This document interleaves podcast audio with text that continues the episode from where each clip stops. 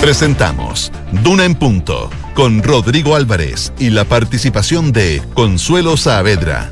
Auspicio de De Fontana ERP y su ecosistema de gestión. Inversiones Sura. New Mazda CX5. E Ingebec Inmobiliaria. Una inversión para siempre. Duna. Sonidos de tu mundo.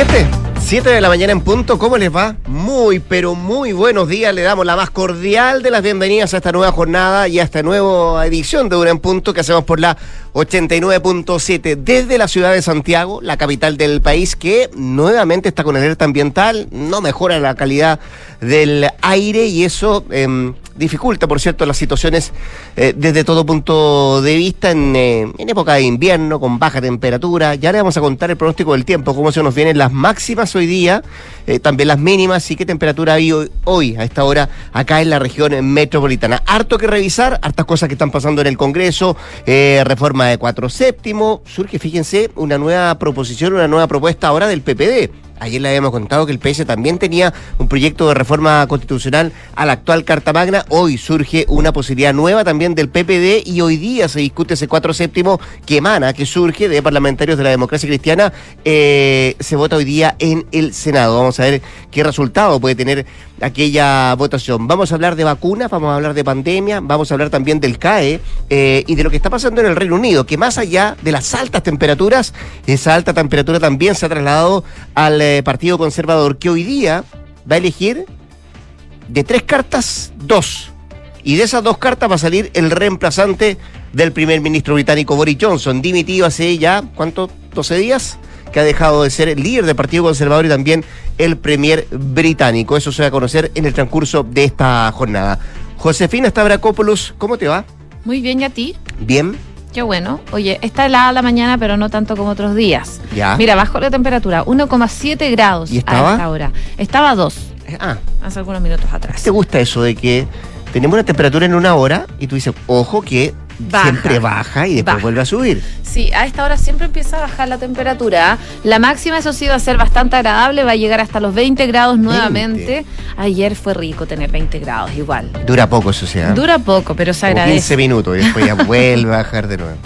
Pero para aprovechar el aire libre pueden ir al parque, no sé. Sí, aproveche porque cosas. no están buenas las condiciones de ventilación acá en la región metropolitana, por eso decíamos otra vez eh, alerta ambiental acá en, eh, en toda la región metropolitana.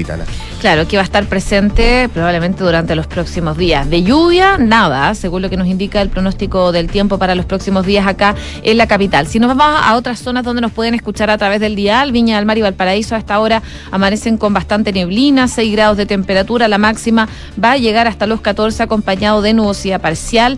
En Concepción 7 grados, máxima de 12, cielos principalmente cubiertos con neblina a esta hora de la mañana. Durante la tarde se espera que esté principalmente cubierto con chubascos débiles. Y por último, les cuento de Puerto Montt, 10 grados de temperatura a esta hora. No va a subir mucho más eh, la temperatura en esa zona del país porque van a tener lluvia durante toda la jornada y viento que podría estar en torno a los 25 y 40 kilómetros por hora, incluso ráfagas de 50 kilómetros por hora.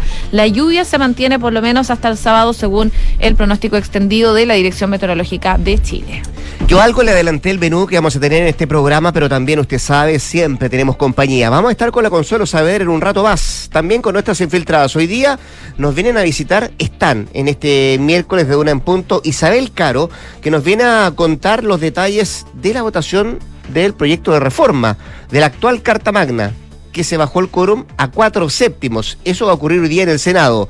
Detalles de eso, de cómo viene la votación, lo conversamos con la Isa Caro. También está con la Paula Catena, que nos viene a contar sobre las potenciales y potenciales candidatos y también la estrategia de la derecha, fíjese usted, de cara a las próximas elecciones municipales. Salieron algunos nombres por ahí el día de ayer.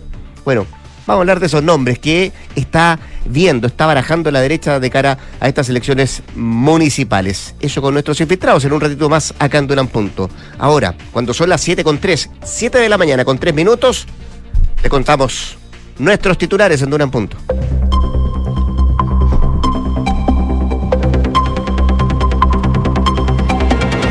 Presidente Gabriel Boric se reunió anoche con el Frente Amplio en Cerro Castillo. La cita contó con la presencia de la bancada parlamentaria del bloque y según señalaron legisladores que acudieron a la reunión, la jornada tuvo como eje un llamado a la unidad a todos los partidos oficialistas para avanzar en las reformas que está impulsando el gobierno. El Senado aprobó las modificaciones del gobierno en la reforma sobre infraestructura crítica. Se espera que hoy el veto al proyecto de reforma constitucional que permita a las Fuerzas Armadas resguardar la infraestructura crítica sea votado por la Cámara de Diputados. El Senado dejó para esta jornada la discusión de la reforma que rebaja el quórum a cuatro séptimos. El proyecto estaba en tabla para este martes en la tarde, sin embargo, una vez iniciada la sesión en la sala del Senado, algunos legisladores apostaron por priorizar otros debates. El ministro de Transportes aclaró que no ha anunciado un alza de tarifas del transporte público. En una declaración, la cartera sostuvo que en la próxima ley de presupuesto se pondrá a discusión en el Congreso amplia y democráticamente cómo continuar con los apoyos al transporte público durante el próximo año. Diputados de Bópoli oficiaron al ministro Marco Antonio Ávila para que precise los datos del informe sobre los deudores del CAE. Los parlamentarios Francisco Undurraga y Jorge Guzmán afirmaron que las cifras entregadas por el Mineduc son contradictorias e inverosímiles. La ministra María Begoña Yarza aseguró que las medidas sanitarias por fiestas patrias van a depender de qué etapa epidemiológica estemos. La titular de salud afirmó que tanto el 18 como el plebiscito de salida del 4 de septiembre serán presentados a la Comisión Nacional de Respuesta Pandémica para evaluar elementos que de mayor seguridad. En noticias internacionales, el Parlamento eligió a Ranil Wickremesinghe como presidente de Sri Lanka para el 2024. El que fue primer ministro del presidente saliente llamó a sus adversarios y al resto de las facciones políticas a trabajar en conjunto para salir de la crisis. Pedro Castillo anunció la salida de Mario Mariano González del Ministerio del Interior luego de solo 15 días. El titular de Interior había sido recientemente nombrado tras la censura del ministro Semache. Eh, esta noche juramenta su reemplazante, el séptimo en esta gestión. 7 con 6. Decíamos al inicio que hay hartas materias que se están eh, resolviendo en el Congreso. Bueno, lo anunciaban los titulares la propia José de lo que va a pasar en, en el Senado con el proyecto de reforma que baja el quórum eh, a cuatro séptimos. Eh, pero también hay otras materias que se están dando y otras que se están eh, discutiendo y otras que se han aprobado. Y particularmente ayer el Senado le dio luz verde al veto sustitutivo que el gobierno presentó al proyecto de resguardo de infraestructura crítica que hoy mismo podría ser votado por la Cámara de Diputados. Sería un trámite rapidísimo el que podría tener este veto sustitutivo que presentó ayer el gobierno del presidente Gabriel Boric. Ya le vamos a explicar después por qué tan rápido esto. bueno, la una luz respecto a aquello que tiene que ver con que hoy día hay un estado de excepción constitucional que está rigiendo en la macro zona sur y por eso también la mm, celeridad para que sea adelante y se saque adelante este veto aditivo. En concreto fueron 36 votos a favor los que permitieron que el proyecto que permite a las Fuerzas Armadas resguardar la infraestructura crítica sin la necesidad de decretar algún estado de excepción constitucional siga avanzando en el Congreso, particularmente a propósito de este veto que había sido anunciado el día de ayer por la mañana por la ministra Interior Interiores que de alguna forma corregía y precisaba algunos conceptos en particular. Por ejemplo, se establecía que las Fuerzas Armadas quedaban a cargo de funciones determinadas y se precisó que la terminología correcta era al mando. Era una de las cosas que incluía este veto sustitutivo, que es el primero que presenta la administración del presidente Boric, que va en la dirección de hacer una especie de nueva propuesta de artículo único, respetando lo ya aprobado por el Congreso, introduciendo las mejoras que el gobierno busca subsanar. Desde la moneda ya habían anticipado en días anteriores que para implementar la reforma se requería ajustar y también elaborar nuevos reglamentos. Uno de los temas a resolver era justamente la cadena de mando, es decir, bajo la responsabilidad de qué autoridad debía quedar o debían quedar los uniformados. Otro de los puntos apuntaba a las reglas de uso de la fuerza, que están relativas a las instrucciones para el actuar, por ejemplo, en las tropas ante ataques u otras situaciones complejas, como, por ejemplo, las protestas. También había que delimitar respecto a lo que pasaba en ese tipo de situaciones. Bueno, en concreto, además como decía yo, del trámite legislativo, el gobierno también debe cumplir con el respectivo trámite administrativo de este proyecto en particular, en Contraloría y luego ante el diario oficial que usted sabrá que solo una vez publicada esta reforma va a comenzar a regir. Adicionalmente, el Ejecutivo deberá publicar, como decíamos, los nuevos reglamentos que ayuden a implementar la nueva herramienta constitucional. Bueno, para poder cumplir con todos esos requerimientos legales y constitucionales, el gobierno solo tiene, como decíamos, 10 días ya que el último estado de excepción vence la medianoche del próximo viernes 29 de, de julio.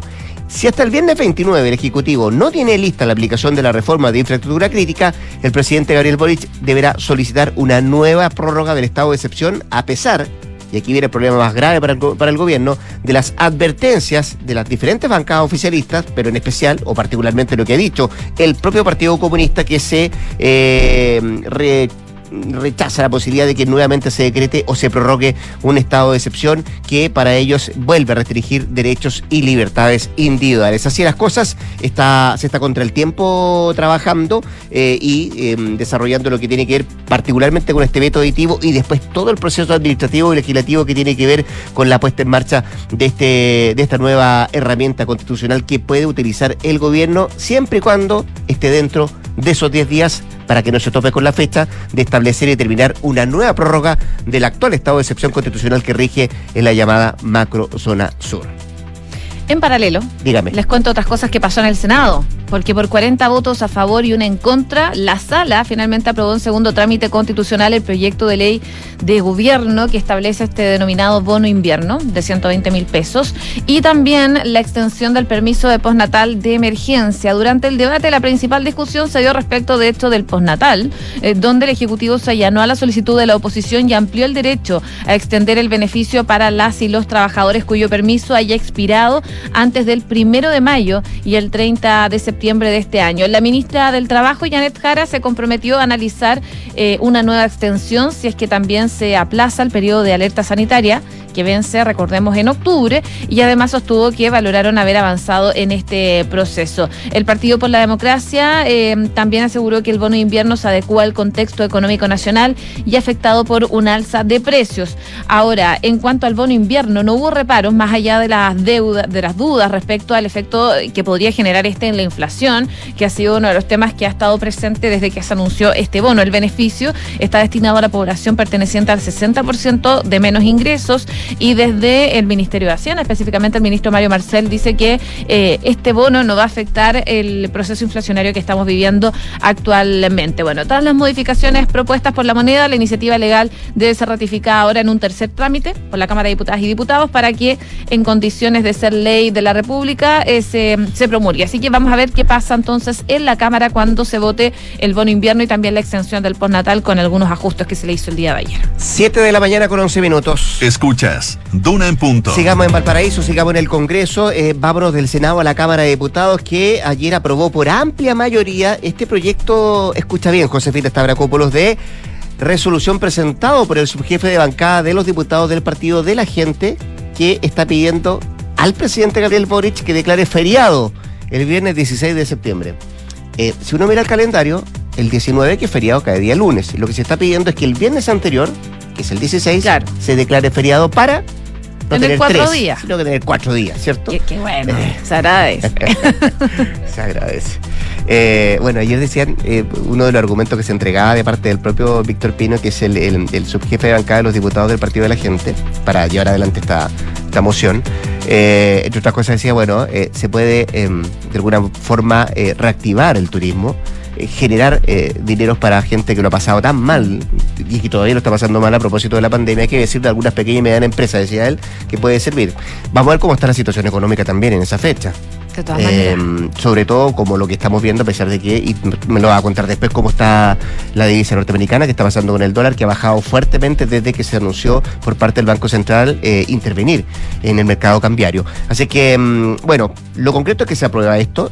La última palabra la va a tener el presidente de la República, Gabriel Boric. eh, pero eh, también ayer, a otra autoridad de gobierno, la ministra de Salud, se le preguntó a propósito de lo que podría pasar en septiembre.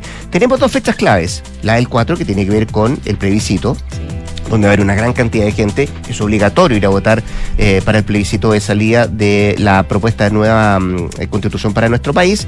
Y también las vacaciones o los feriados de fiestas patrias. Y en ese aspecto eh, respondía ayer la ministra de Salud, eh, María Begoña Yarza, que eh, las disposiciones sanitarias que se van a tomar con mira justamente a esas fiestas patrias van a estar muy relacionadas con lo que pase epidemiológicamente en nuestro, en nuestro país. Dijo que va a depender de qué etapa epidemiológica estemos. Si Sin embargo, también recalcó que lo más probable es que tanto para fiestas patrias como para las elecciones del próximo 4 se le va a consultar a la Comisión Nacional de Respuesta Pandémica si existen algunos elementos nuevos que se podrían incorporar para dar mayor eh, cuidado y también seguridad a la población. Eh, lo anterior implicaría, por ejemplo, analizar cómo enriquecer las herramientas que ya están disponibles, es decir, tener, por ejemplo, un mayor porcentaje de gente vacunada ¿Cuánto damos el otro día? Más de 3 millones de personas que todavía no tienen su esquema completo, ni con tercera dosis ni con cuarta dosis. Y también decía la ministra qué espacios al aire libre eh, podrían seguir implicando menos riesgo para la población.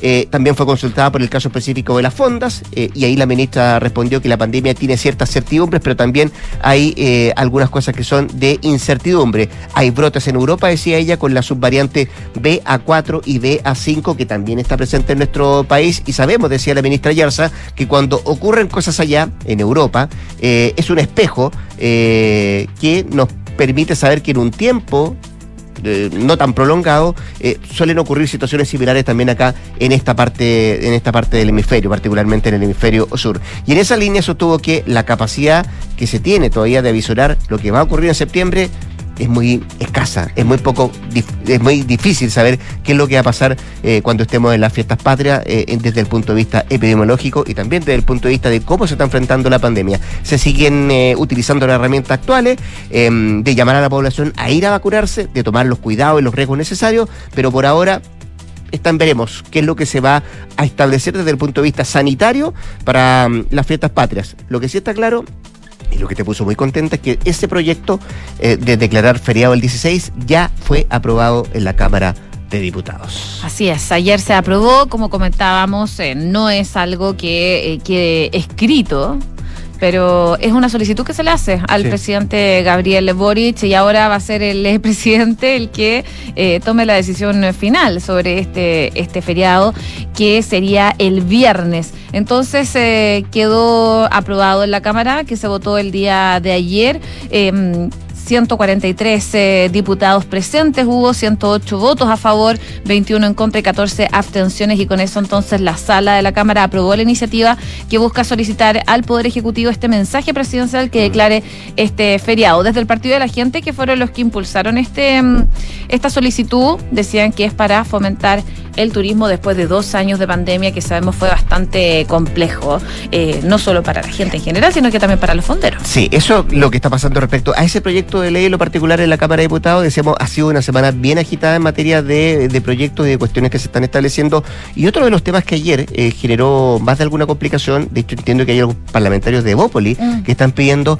Em, no sé si sincerar los números o al menos eh, establecer cuáles son, explicar lo, que mm. tiene que ver con el CAE, que ayer se entregaron datos bien importantes respecto a cuánta gente todavía está con esa deuda, eh, cuál es la realidad financiera, esto pensando que no este año, lo, escuchaba ayer el ministro de Educación, sino que el próximo podría existir la posibilidad de enviar proyectos de ley para eh, subsanar la deuda que tienen algunos por, por haber adquirido este, este crédito con aval del Estado. Claro, es que este informe que se dio a conocer ayer por parte del Ministerio de Educación es como un insumo para ver lo que se va a hacer con la condonación al CAE, que sabemos que es uno de, de las promesas de campaña que hizo el presidente Gabriel Boric. Este es el primer informe entonces de caracterización socioeconómica de las y los deudores del crédito con aval del Estado y en este estudio que se presentó ayer se cruzó información de la Comisión Ingresa y del Servicio de Impuestos Internos para perfilar a más de 669 mil personas deudoras de este crédito, esto con eh, etapa de pago a fines de 2020. En detalle, lo que sostiene es que el 69% tiene deudas eh, que percibe ingresos inferiores a 750 mil pesos, lo que equivale a 465 mil personas, mientras que el 38% de los deudores gana menos de 250 mil pesos con un promedio de ingreso de 47 mil 146 pesos. Entonces, lo que ocurre acá es que a juicio de los parlamentarios, la cifra del informe son contradictorias, inverosímiles, por lo que eh, quieren una aclaración por parte del ministro para que eh, también se permita tomar mejores decisiones de cómo se invierten los recursos en la educación superior. Y es a, pito de eso que diputados de Bópoli Francisco Undurraga y Jorge Guzmán oficiaron al ministro de Educación, Marco Antonio Ávila. Lo que dicen es que las cifras que se conocieron ayer no cuadran por ninguna parte, creen que son mañosas y que no son reales y por lo mismo les gustaría conocer el detalle del primer informe. Ayer también en Duna hablaron con, eh, con Daniel Rodríguez, director ejecutivo de Acción Educar, quien también fue bastante crítico de la metodología y lo que él decía es que la subsecretaría lo, lo que busca es eh, eh, magnificar la vulnerabilidad real de los deudores del CAE llevándola a lo inverosímil. El objetivo, asegura del gobierno, es forzar que la solución del problema es la condonación de la deuda del CAE. Esa entrevista la pueden encontrar en duna.cl. 7 con 19. Estás en Duna en punto. Oye, lo último, vamos al ámbito internacional. Sigue aumentando la ola de calor en gran parte de Europa, particular también, particularmente también digo en el Reino Unido, eh, donde la gente la está viviendo en las calles, pero además aumenta la tensión para saber quién será el reemplazante, el sucesor de Boris Johnson como primer ministro británico. Hoy se vive una etapa clave, ya que van a quedar solo dos de los tres aspirantes, un hombre y dos mujeres, para suceder al premier una vez que voten los miembros del Partido Conservador. La terna la componen el ex jefe del Tesoro, Richie Sunak, el favorito de muchos. También está la secretaria de Relaciones Exteriores, Liz Truss, y la ministra de Comercio, Penny Mordón. De los dos que quedan va a salir el sucesor de Johnson, quien renunció como líder del partido después de varios escándalos que provocaron renuncias masivas en su gobierno. Los dos finalistas irán a una segunda vuelta de votación entre los 180 mil miembros del Partido Conservador y el ganador se va a anunciar el próximo 5 de septiembre. Sunak obtuvo ayer 118 votos, dos menos que el número que le va a garantizar ser uno de los dos candidatos que podría elegir los miembros conservadores. Mordón recibió 92 y Truss 86 en la votación realizada el día de ayer, donde quedaron estas, tres cartas, de las cuales van a salir dos, y ahí se va a elegir al sucesor de Johnson el próximo 5 de septiembre. Em, dicen que la contienda interna ha expuesto divisiones bien profundas dentro del Partido Conservador. Hay algunos que han criticado a Sunak, por ejemplo, por aumentar los impuestos pese al daño económico que trajeron la pandemia del coronavirus y también la guerra en Ucrania. Otros lo aplauden eh, por su manejo en circunstancias tan difíciles para la economía británica. Y ahora muchos se preguntan, ¿dónde está Johnson. Bueno, prácticamente ha desaparecido de la escena política, no ha asistido a ninguna reunión de emergencia del gobierno que hoy por hoy, lo decíamos, está haciendo cargo de esta ola de calor que ha provocado temperaturas de 40 grados centígrados en gran parte del Reino Unido. Así es que esta tarde seguramente vamos a saber cuáles son las dos cartas que mm, van a pasar a una última ronda de votaciones del Partido Conservador y de ellos dos saldrá el futuro Premier británico. 7 con 21.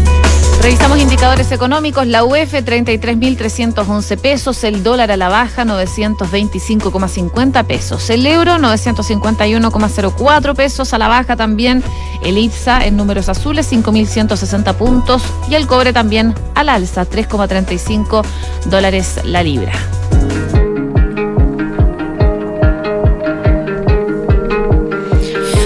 Estamos escuchando Pink, que cuestionó la política conservadora estadounidense en su nuevo video musical de Irrelevant. Eh, la superestrella, cuyo verdadero nombre es Alessia Moore, lanzó la canción la semana pasada y escribió en Instagram, en ese momento me desperté, me calenté y escribí la canción. En el video musical que lo acompaña, que, lo lanzó el lunes, Pink comienza em, presentando un montaje en blanco y negro de líderes de los movimientos por los derechos de las mujeres y de los derechos civiles. Pink continúa destacando la controversia en torno a la decisión de la Corte Suprema de Estados Unidos de anular Roe versus Wade, lo que hace que el aborto sea ilegal en algunos estados. Y eh, Pink de todas maneras dice que la chica solo quiere tener derechos. Entonces, ¿por qué todavía tenemos que pelear? La mujer de 42 años le pregunta al espectador con este clip de ella cantando en un puente, intercalado con imágenes de marchas proabortistas recientes. Eh, y bueno, es parte de, la postura que tiene Pink y que da a conocer en este último videoclip de su reciente canción. Mira, ¿tú te gusta Pink? Mm, me es indiferente.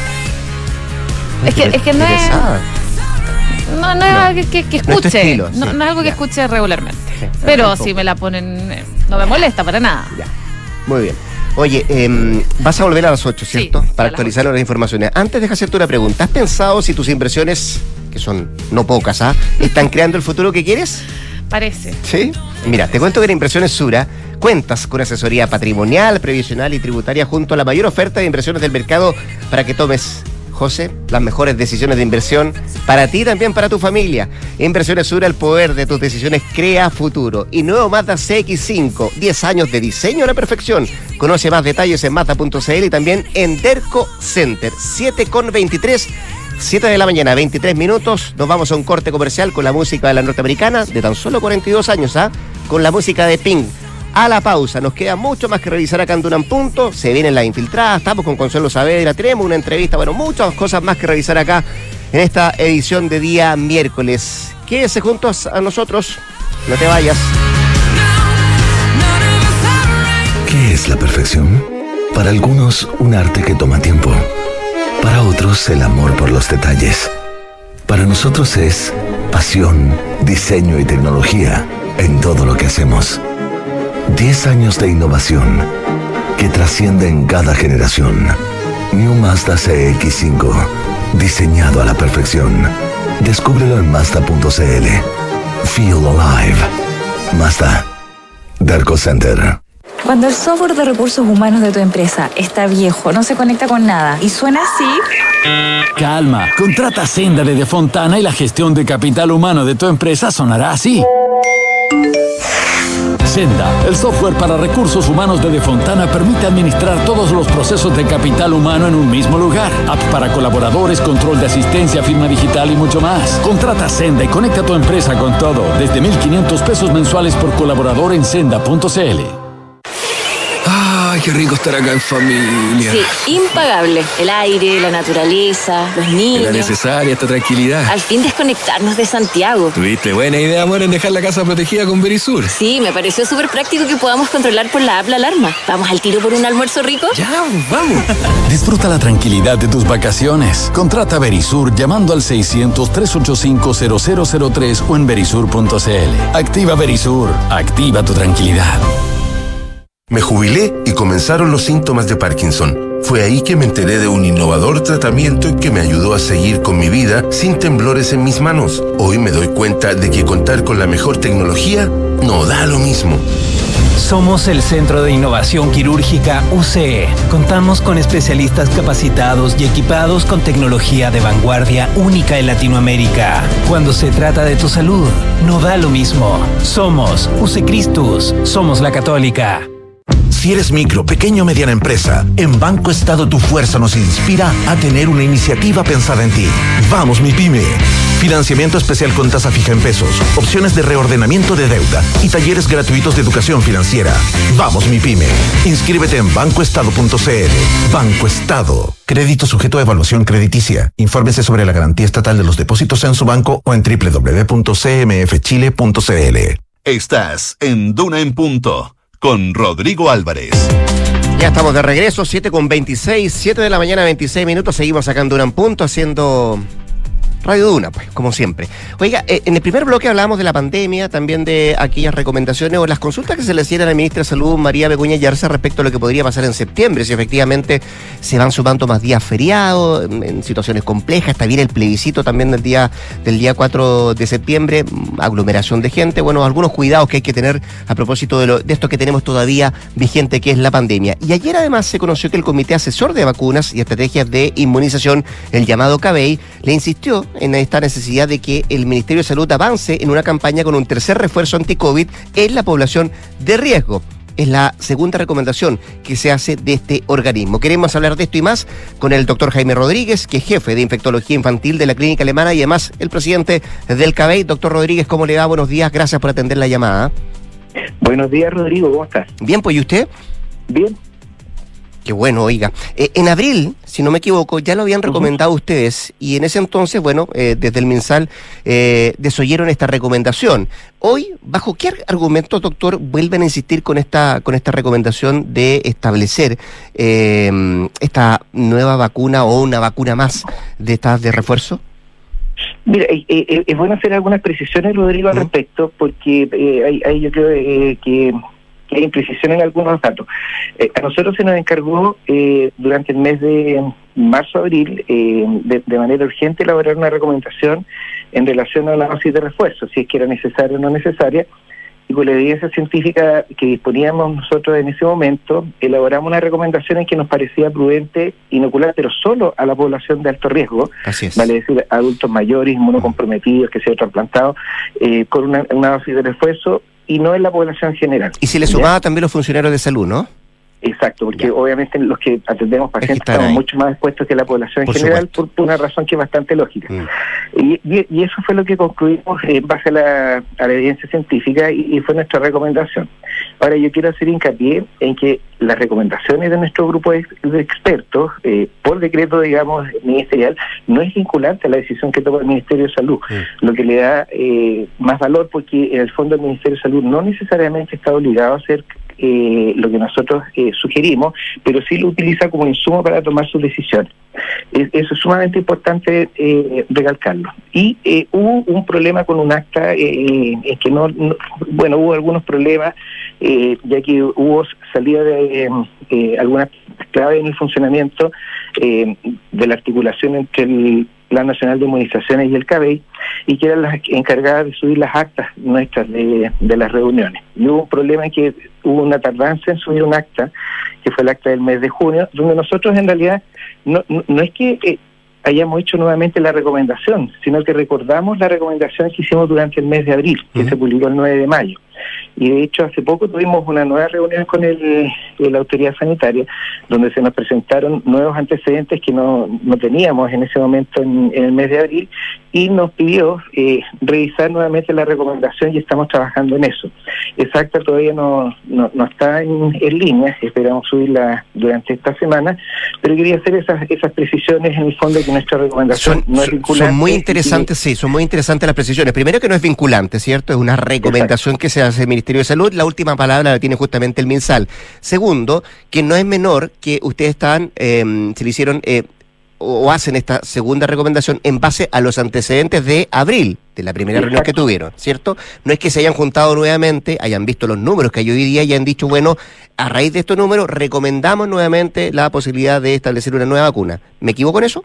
¿O está bien? Exacto, no, es, tal cual como lo interpreta Rodrigo, Perfecto. entonces ahora estamos trabajando con los nuevos datos que nos entregaron para ver si reafirmamos esa nueva recomendación o e- eventualmente hay que hacer otra. Acuérdense que eh, nosotros trabajamos en base a la epidemiología y los datos van cambiando eh, mes a mes incluso y la evidencia científica Ahora- va cambiando sumamente rápido. Ahora, eh, ustedes se juntaron ya para ver los números de ahora, me decía, y solamente falta que se publique el acta o eh, todavía no se han juntado para ver los números de hoy. Claro, hay, hay dos elementos importantes. Uno son el acta de nuestras reuniones, donde queda transparentado a la, a la población en el fondo qué es lo que se discutió y cuáles son la- las líneas de trabajo que tenemos como grupo. Y aparte están nuestras recomendaciones, que son bastante más extensas y, y- y con bastante mm, da- datos, digamos, de, de papers y datos epidemiológicos. Entonces son una cosa diferente a las actas, que es donde nosotros, eh, como le explicaba, damos los lineamientos de trabajo. Y otra cosa son las recomendaciones. Y nuestra última recomendación es del 9 de mayo. O sea, ha Perfecto. pasado ya un tiempo. No están actualizadas entonces los números. Exactamente, entonces tenemos que revisarlo porque el- la autoridad sanitaria en, en la- en la última reunión nos presentó nuevos datos bastante interesantes, de hecho, eh, y con eso tenemos que definir si es prudente eh, reformar la última recomendación o quizás hacerle alguna eh, o respaldarla. Sí, ahora, hay algo, hay algo, eso sí, doctor, que me imagino que lo que ustedes vieron en abril, lo que vieron también en mayo, no va a cambiar. Y es el hecho de que el proceso de cuarta dosis comenzó hace más de seis meses, ¿no? Y que es el tiempo más menos que se establece de acuerdo al diferentes organismos internacionales de que es el tiempo de, de la inmunización que uno podría estar protegido, ¿no? Exacto. Ya. Ahora, ¿Y ese factor qué tan y ese factor qué tan relevante es para la decisión o la recomendación que ustedes pueden hacerle al MinSal ahora?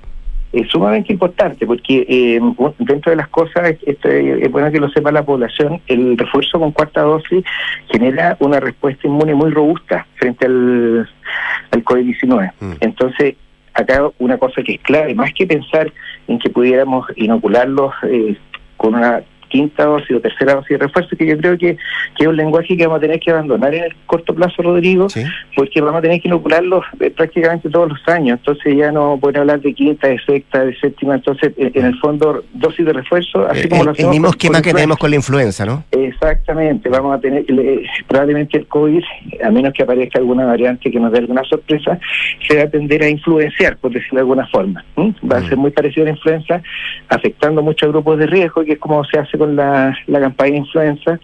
Eh, que, que, está enfocada en, en, esas personas en particular. Así que probablemente va a tener que abandonar el lenguaje este de, de, quinta dosis, tercera dosis de refuerzo. Eh, pero el, el, punto que comentas es clave. O sea, aquí la cuarta dosis, ¿ya? Es clave para, para mantener una respuesta inmune robusta y más duradera. De hecho, eh, una de las evidencias que nos mostró el MinSal es que la respuesta anticuerpos es más duradera en las personas que han recibido cuatro dosis. Entonces, aquí el punto clave es insistir en que la gente haga su dosis de refuerzo y se vacune y probablemente nos va a dar más tiempo para ir viendo en qué momento vamos a colocar el refuerzo. Ya quiero ir a eso, pero quiero preguntárselo de otra forma, doctor Rodríguez. Conversamos con el doctor Jaime Rodríguez, presidente del eh, CADEI. Eh, ¿Qué podría ocurrir, doctor, si esas personas de ese grupo que estamos hablando, ¿cierto? El de mayor riesgo, no reciben hoy una tercera dosis de refuerzo y se contagian? Ya, lo que está pasando hasta la fecha, eh, que es lo que estamos evaluando, bueno, ha habido un discreto aumento de, casos, ¿no es cierto?, en grupos de riesgo, o sea, eh, estamos hablando de personas adultos mayores. ¿Hospitalizaciones, dice usted? Hospitalizaciones, pero no un aumento explosivo. Ya. ¿Ya? O sea, ha sido discreto y estamos justo en el momento en el que pudiéramos tener, de hecho voy a poner el caso mío, que yo iba al día, o sea, presentarle que no fuera el día con las vacunas, ¿no es cierto? que, no sé si es un buen caso, doctor. Exacto, claro, pero soy de alto riesgo, porque soy personal de salud, que sé yo, y yo me mm. dosis de refuerzo, la cuarta dosis la recibí en febrero, entonces... Eh, claro, de febrero son seis meses, ¿no es cierto?, hasta agosto, ahí ya eventualmente estaría mi, plazo. Mm. Entonces tenemos tiempo todavía para hacer una deliberación en relación a cuál es el mejor momento para poner una dosis de refuerzo. Le insisto, orientado a población de alto riesgo. Una persona joven, que sé yo, de menos de 50 años, sin factores de riesgo, que tiene sus cuatro dosis, esa persona puede estar tranquila porque tiene un título de anticuerpos que le va a durar bastante. Mm. Doctor, y, a propósito, lo mismo no es menor, ¿ah? pero, pero aquí también hay un margen de acción que tiene que tener el Ministerio de Salud, porque no es llegar y comprar a los diferentes laboratorios las vacunas, el stock que se necesitaría si que efectivamente se adopta esta recomendación que entregan ustedes del CABEI y se lleva adelante una tercera dosis de refuerzo, o una quinta dosis en total, si usted quiere. Em, ¿Cómo es la relación, cómo es el diálogo, la comunicación en ese aspecto con el, con el Ministerio de Salud?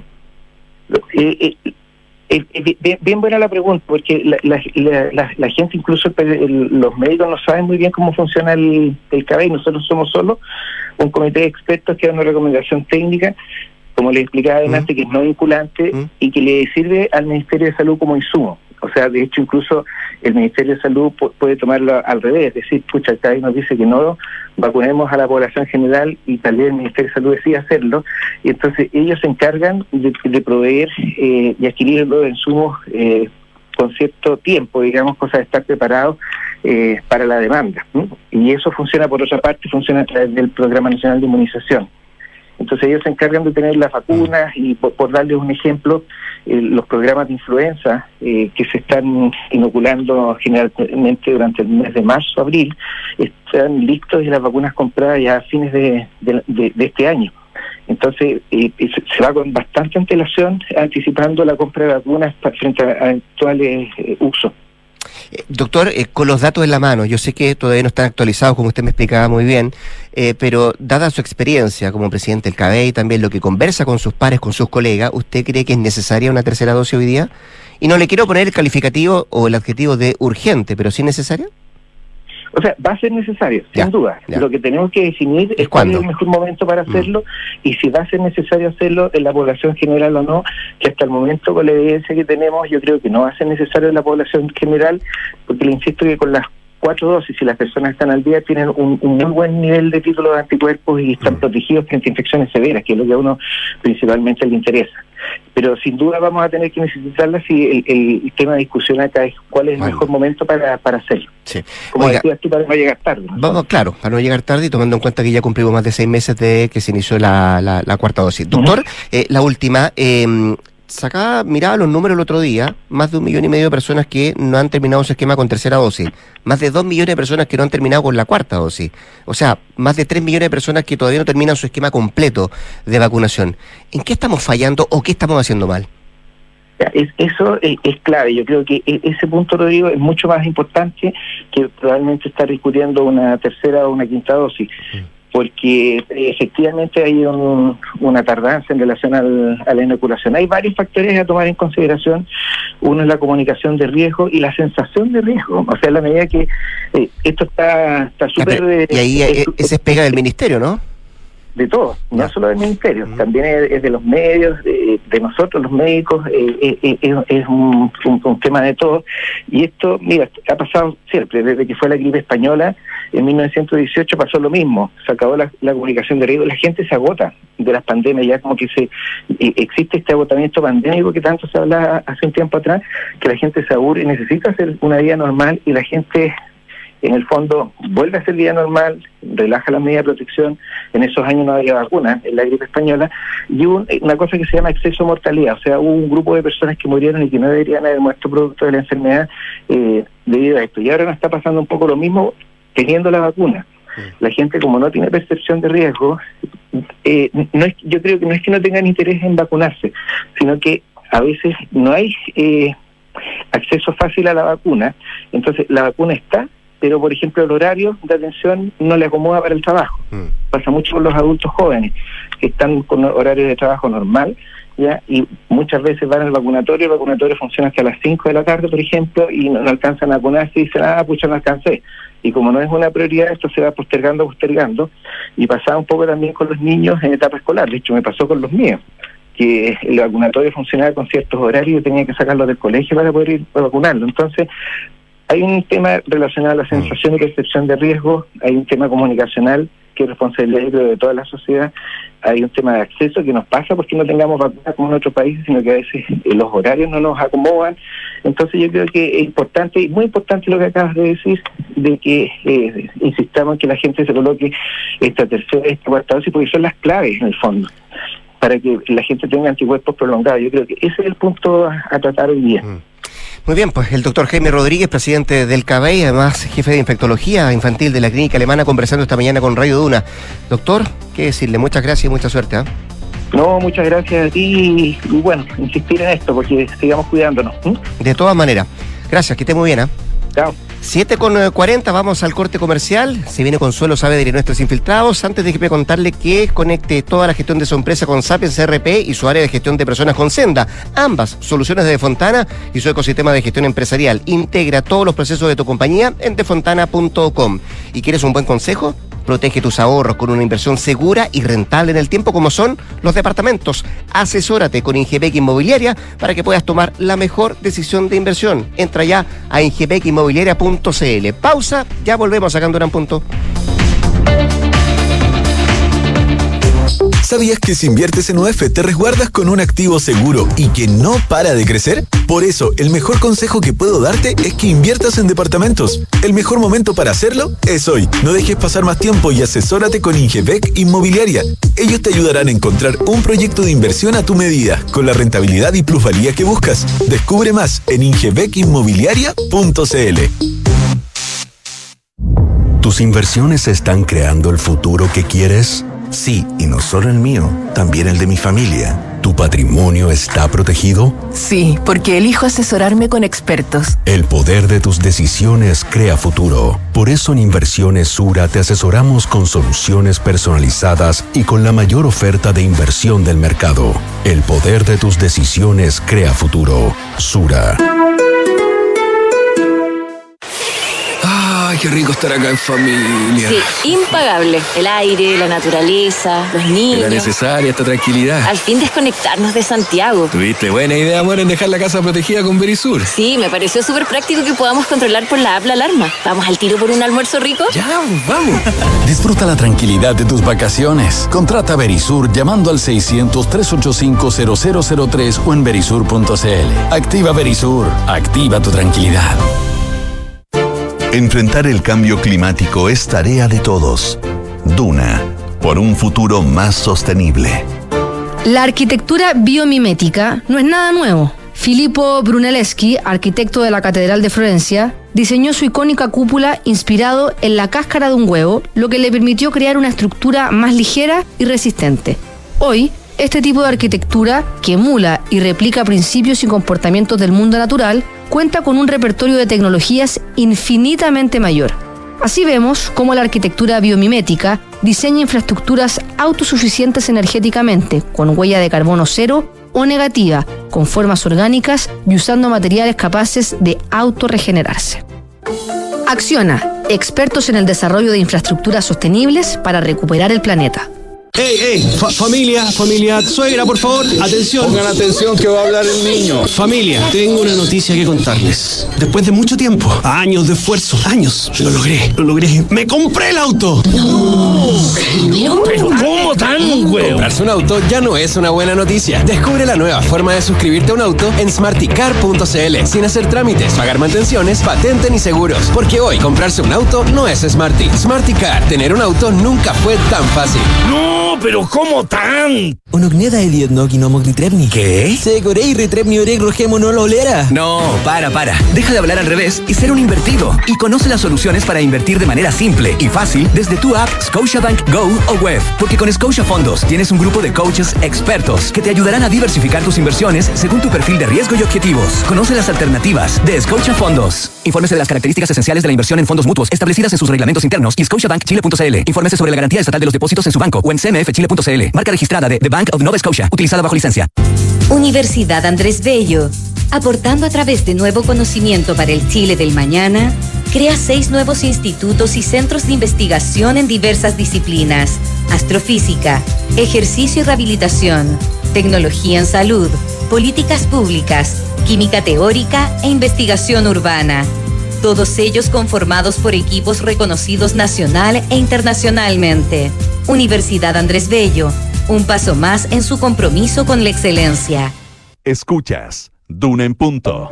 Duna 89.7.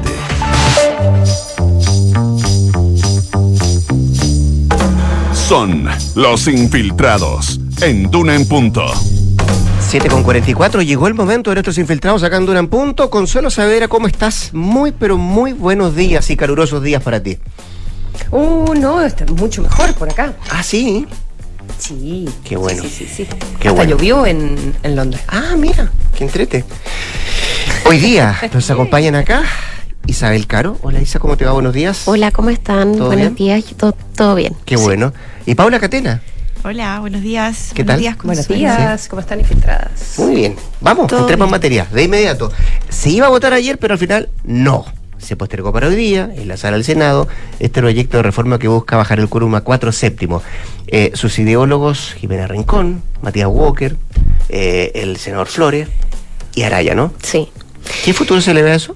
Eh, buen futuro, buen es. futuro porque... Los pronósticos dicen que se aprueba. Claro, eh, hoy día eh, la reforma constitucional estaría teniendo los votos que requiere, que son dos tercios. Eh, justamente a propósito también, Rodrigo, de el giro que dio el gobierno respecto a este tema.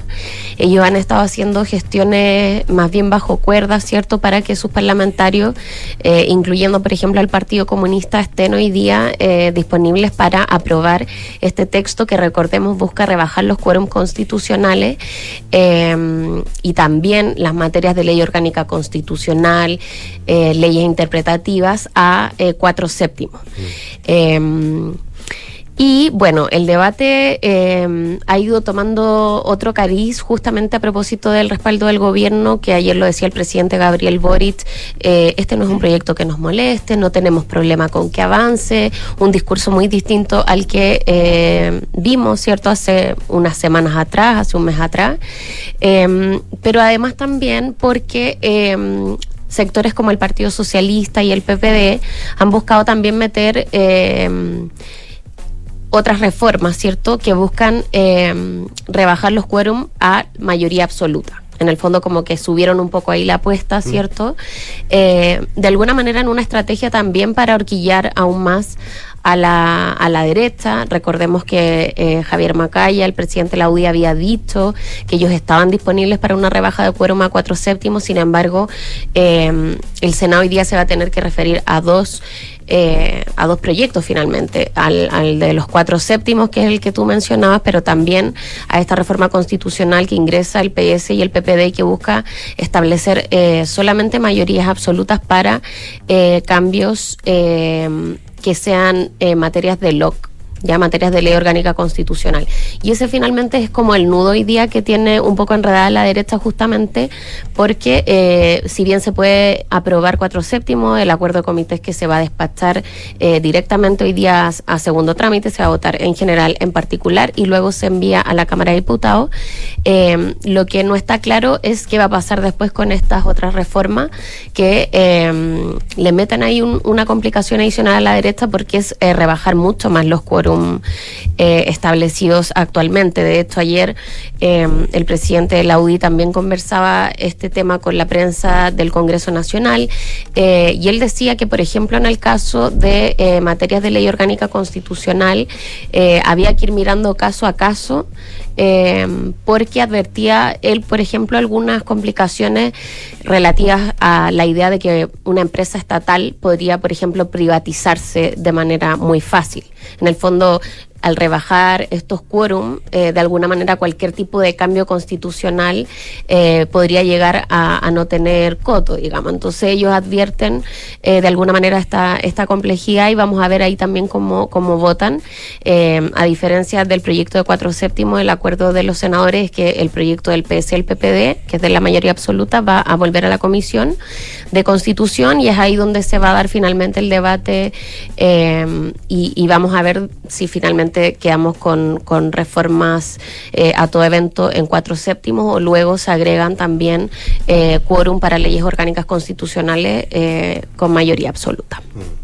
Ahí lo bueno, lo interesante, eh, perdón Consuelo, es el tema de que finalmente este giro del gobierno lo que da cuenta de alguna forma es de realismo político, de porque se da en un contexto donde los sondeos apuntan a que el rechazo está ganando. O sea, ese es el trasfondo, el telón de fondo que hay detrás de, de esta maniobra que finalmente también eh, da cuenta en las vocerías últimas de la ministra eh, de la CGGOP que dice, bueno, nosotros no, no es un proyecto que nos moleste y por lo mismo también da pie para aquellos sectores del oficialismo que tenían dudas o que habían eh, manifestado reparo y se estaban resistiendo, como del Frente Amplio del Partido Comunista, se abran también a, allanarse a este proyecto. O sea, ese también es el giro político que hay detrás y, que no es menor. Y además tiene mucho que ver con lo que planteó el presidente de, la República el día viernes pasado. Eh, que apunta a que una vez que gane el rechazo, si es que eso llega a ocurrir, eh, se convocaría un nuevo proceso constituyente. Para hacer eso hoy día, con los quórum actuales, el presidente requeriría de un acuerdo político de dos tercios también. Entonces, facilitaría de alguna manera eh, la rebaja de los quórum, también es alternativa. Eh, entonces, de alguna manera es funcional a esa vía, ¿cierto? Esta tercera vía, este plan B, que finalmente termina sincerando el presidente el día viernes y que, bueno, terminó sorprendiendo a, a toda, a toda su coalición. Mm. Bueno, pero en todo caso se aprueban eh, entonces los cuatro séptimos hoy día en el eh, Senado. Se rebaja el quórum para reformar la actual Constitución. Eso es lo que eso es lo que va a suceder y en la Cámara de Diputados también se deberá eh, aprobar sin mayores problemas. En la Cámara vamos a vamos a ver qué es lo que ocurre, porque bueno ahí también había muchas dudas respecto de el rol que iba a tener, por ejemplo, la diputada Carol Cariola del Partido Comunista, que es presidenta de la Comisión de Constitución. se le había acusado cierto eh, se había instalado esta duda de si ella iba finalmente a dilatar o no esta reforma, pero como planteaba eh, Paula, con el giro del gobierno finalmente el PCC cuadra. Eh, ella ayer dice que esas críticas han sido injustas, que ella va, dijo incluso que el proyecto le parecía interesante, que lo va a poner en tabla, que no van a haber dilaciones y por tanto en la Cámara de Diputados, si es que todo sale como está previsto, también debiese aprobarse y despacharse a ley pronto. Mm. Vamos a ver qué pasa hoy día en el Senado, pero como tú dices, seguramente va, va a ser rápidamente eso y para ir a la Cámara de Diputados. Paula Catena, hablemos de elecciones municipales. Claro, un tema más de futuro, pero, que comienza ya a eh, preocupar a Chile Vamos. Eh, bueno, Todo esto eh, se instala a raíz de una entrevista que dio el alcalde de Puente Alto, Germán Codina, el fin de semana, la tercera, donde él sincera de alguna forma que Carla Rubilar, la ex ministra de Desarrollo Social, también ex ministra vocera de gobierno, em, es una buena carta para sucederlo de alguna forma. Hay que tener en cuenta en el paraguas de que hay un límite a la reelección por parte de las autoridades, también de alcaldes, donde pueden repostularse hasta dos veces, por lo tanto, para las elecciones de 2024, Codina no podría eh, volver a eh, competir en los comicios municipales. En ese entendido es que ya comienzan, y no solo en el caso de él, sino en varias otras comunas, a buscar cartas. Y bueno, esto se despierta a raíz de estas declaraciones que da el, alcalde de Puente Alto en un contexto donde Rubilar desde el mes de abril está trabajando con él y saliendo a terreno y desplegándose lo que llamó la atención en sectores como Renovación Nacional, como pudimos ver también en una nota que recogió ayer eh, Luciano Jiménez, periodista de La Tercera, donde da cuenta de este, de este este eh, malestar que se generó sobre todo en los sectores como más osandonistas, de alguna forma decirlo, de em, en alusión al senador Manuel José Sandón, que fue alcalde de la comuna y que eh, de alguna forma es una figura relevante en ese sector, en donde todos apuestan a que la carta segura de alguna forma era el ex subsecretario Emardo Hantelman, quien era el que se perfilaba. Y bueno, y ahí comenzó a generarse ruido y de alguna forma los partidos sinceran que más allá del plebiscito, que es como el objetivo o la gran batalla que tiene la derecha de aquí a, al corto plazo, ya están pensando en eh, la carrera municipal, sobre todo en un contexto donde eh, sufrieron una hora derrota en las últimas elecciones, donde perdieron comunas emblemáticas como Santiago, Maipú, em, entre otras como también Viña del Mar y que finalmente eh, también es algo que eh, lamentaron mucho y se lo endosaron en su momento justamente al expresidente Sebastián Piñera por no vetar justamente esta ley de límite a la a la reelección. No sé si se acuerdan de toda esa polémica que hubo, entonces hay bastante como eh, preocupación por estos comicios porque de alguna forma em, las municipales y el tener eh, representantes de alcalde de alguna forma también les sirve eh, para proyectar elecciones futuras también, y el rol que juegan en terreno. Mm. Y bueno, y todo esto se cruza con... Perdona, ¿cuándo son las próximas? El 2024. Ya falta todavía, falta, pero es un trabajo que tienen que posicionar a la figura y que no es de un día para otro. Y al menos esa es la lección que aprendieron eh, de los comicios pasados que se vieron eh, con la dificultad de no cómo... se trabajó con la antelación necesaria. Mm. No, porque justamente además salió justo este proyecto de límite a la reelección y muchos de los alcaldes que se iban sobre todo cuando estás en la oposición. Claro, que se iban al, a reelegir, estaban como carta segura que se iban a reelegir y se vieron con el entendido que no tenía ninguna figura eh, que levantar, eh, no, no lograron, o sea, no les dieron los tiempos. Entonces, para revertir eso, la idea es comenzar a trabajar em, con antelación. Y por eso también ya suenan, por ejemplo, nombres también, más allá de que la comuna les pertenece, pero en Vitacura a Cristian Monkever, eh, que ex convencional, que tiene una, una apuesta ahí, a Mario Desbordes, por ejemplo, en Santiago, que ese sería una apuesta mayor para eh, recuperar la comuna que hoy está en manos del Partido Comunista. Providencia, ¿no? bueno, Providencia ahí es de, es de, es de la derecha de Matei, pero habría que ver si Matei, se, ella tiene una posibilidad de ir a la reelección, pero bueno, ahí está todo el tema que ya es mucho más allá, que es el tema presidencial y toda esta apuesta. Pero bueno, ahora... Matorriel está trabajando con ella además ahí. Claro, entonces algunos apuntan a quizás esa figura em, que podría ser, aunque el entorno de ella, de la ex subsecretaria, dicen no, que, que, lo descartan, pero bueno, obviamente todos van a ir descartando a estas alturas porque es muy anticipado llegar y lanzarse, eh, pero eh, de que están trabajando y que es una preocupación, eh, sí, lo que quieren es tratarlos con cuidado para que no se cruce con esto del plebiscito, donde también los alcaldes están van a tener y esperan tener un rol, bueno, ahí tiene que resolverse un poco algunos al dictamen de la Contraloría si podían informar o no, mm. eh, pero ya al menos en la derecha algunos, como justamente Matei y Codina, se van a tomar algunos días libres para poder desplegarse eh, y que no los cuestionen de, de intervencionismo electoral. Entonces, más o menos así está, está el esquema anticipado de la derecha para intentar revertir. Oye, en la centroizquierda también algunos convencionales yo entiendo que están interesados en, la, en la municipal o que los partidos también están viendo esa figura que quedan hoy día fuera como del mapa político, pero que eh, dado su posicionamiento durante el proceso podrían eh, ser buenas cartas para, para los partidos de la centroizquierda también para esos comicios. claro, según la lectura de algunos pues, partidos, porque según la ciudadanía, los convencionales no, no sé si quedaron tan, tan bien Bueno, posicionados. depende del con- convencional. Yo creo que va a depender de, de, de eso. Va a depender, claro, yo creo que fue una cantera política eh, eh, importante y, y va a depender del resultado también. O sea, de, de cómo son los resultados Claro. en cada uno de los distritos y, y eso también te va a indicar eh, cuál, cuál fue la fuerza de- del convencional también. Sí, sin duda. En terreno.